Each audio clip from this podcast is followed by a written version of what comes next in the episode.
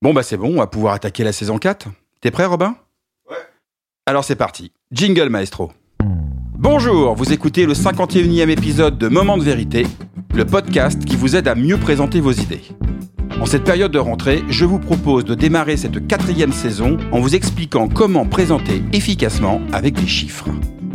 Mon nom est Bruno Clément, je suis le cofondateur de The Presenters, un cabinet de conseil en stratégie narrative.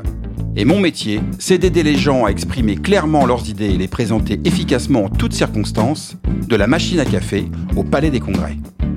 Je partage dans ce podcast des conseils concrets issus de notre méthodologie, le Upstory. Et si vous avez envie d'en savoir plus, rendez-vous sur le site www.thepresenters.com. S'il y a bien une typologie d'intervention qui, a priori, génère peu d'enthousiasme auprès du public, c'est celle où l'on partage des chiffres, des datas, des statistiques. Et on ne va pas se mentir, rares sont celles et ceux qui en entreprise attendent avec impatience la présentation du contrôle de gestion, n'est-ce pas?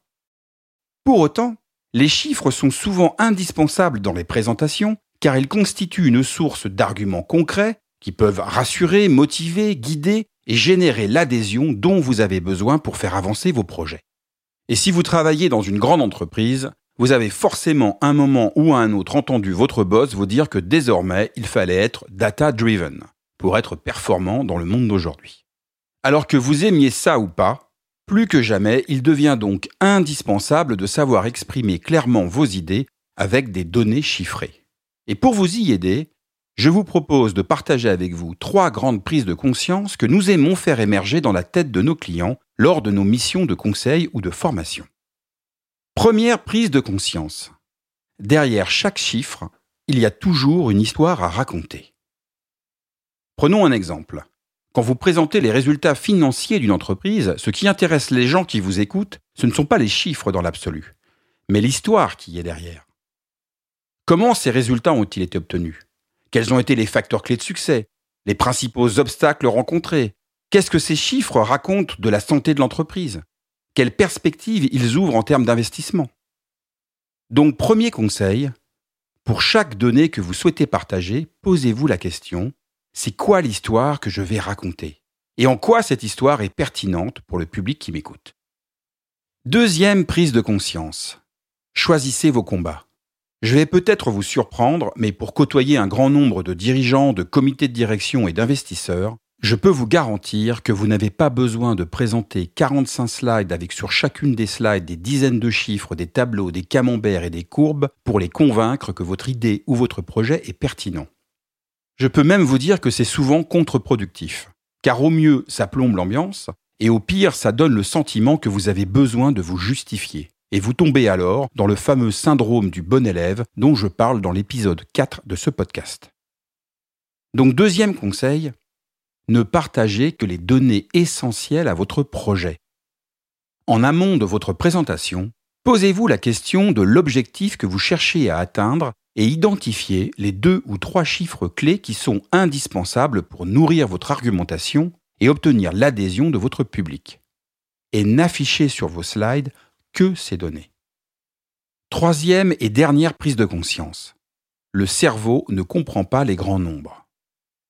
On va faire un petit exercice de calcul mental ensemble.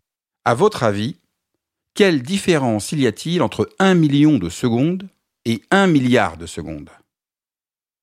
Allez, je vous aide. 1 million de secondes, c'est 11 jours. Et 1 milliard de secondes, c'est 31 ans.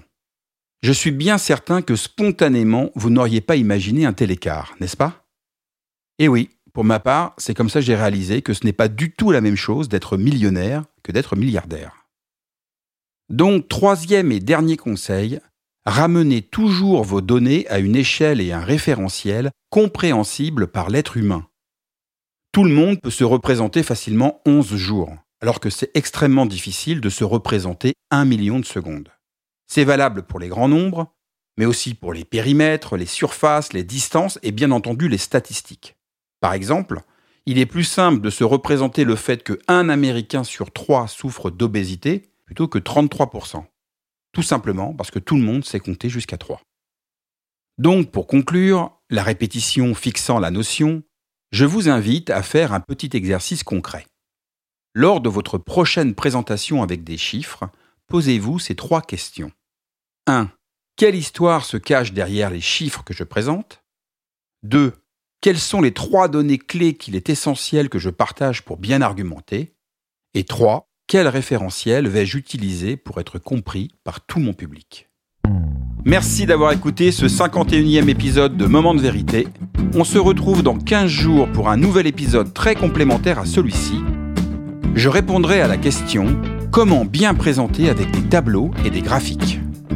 Si vous avez envie d'en savoir plus sur The Presenters, notre méthodologie, notre offre de conseils, de formation et de conférences, je vous invite à télécharger gratuitement notre petit guide de survie pour rendre vos idées désirables que vous trouverez sur le site www.thepresenters.com. Enfin, si vous aimez Moment de vérité, le meilleur moyen de le soutenir est d'en parler autour de vous et de vous abonner sur la plateforme de votre choix, Apple Podcast, Spotify, Deezer, en y laissant un commentaire positif accompagné de 5 étoiles. Encore merci pour votre écoute et votre fidélité. Je vous dis à très bientôt sur Moment de vérité, le podcast qui vous aide à mieux présenter vos idées.